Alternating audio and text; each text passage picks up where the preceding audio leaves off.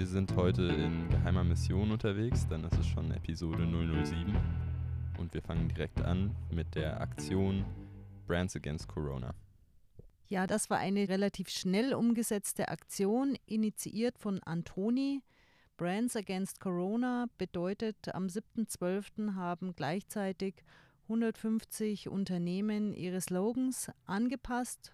Und zwar alle hatten irgendwie das Wort Impfen oder Peaks integriert. Zum Beispiel BMW hatte Freude am Impfen oder McDonald's Impfen, ich liebe es. Nespresso hat einen Mix gemacht aus Deutsch und Englisch. Impfen, what else?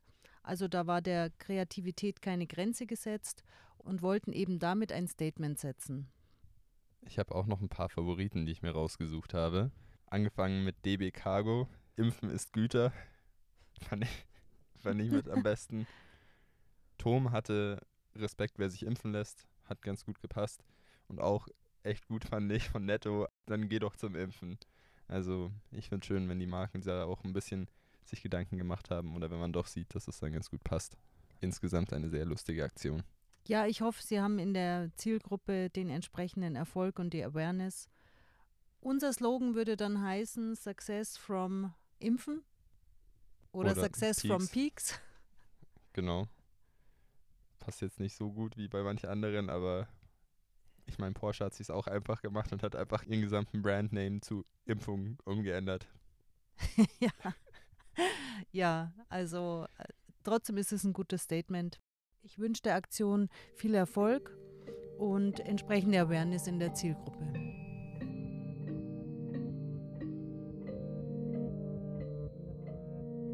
Ich habe die ganze letzte Woche noch nach schönen Weihnachtsspots Ausschau gehalten und tatsächlich einen gefunden von Deichmann, der heißt Ein Fest voller Schuhe.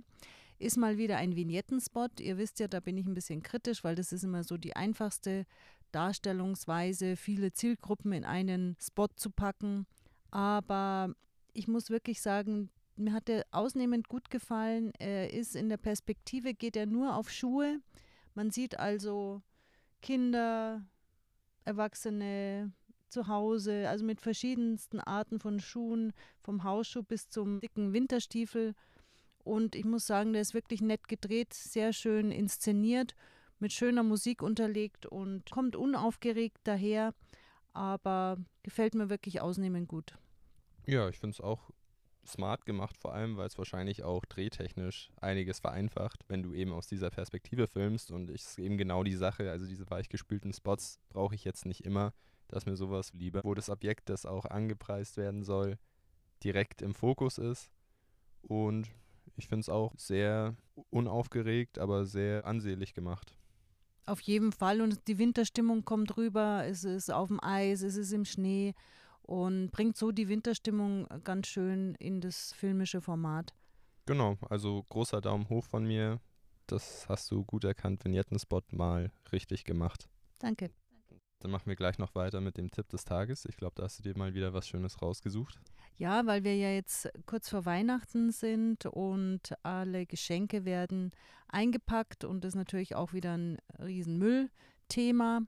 Und da habe ich was Nettes gelesen. In Japan ist es nämlich schon lange Tradition, das sogenannte Furoshiki anzuwenden. Das bedeutet, dass man Geschenke in Tücher einpackt, die man wiederverwenden kann. Also vielleicht nehmt ihr das als Anregung, ein Stück Stoff zu nehmen oder ein schönes Tuch und eure Geschenke darin einzupacken.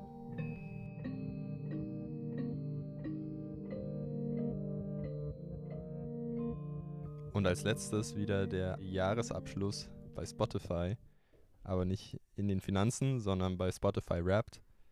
Wie jedes Jahr kriegen Nutzer eine kurze Sammlung an Reels, wo ihnen gesagt wird, das ist dein Lieblingskünstler.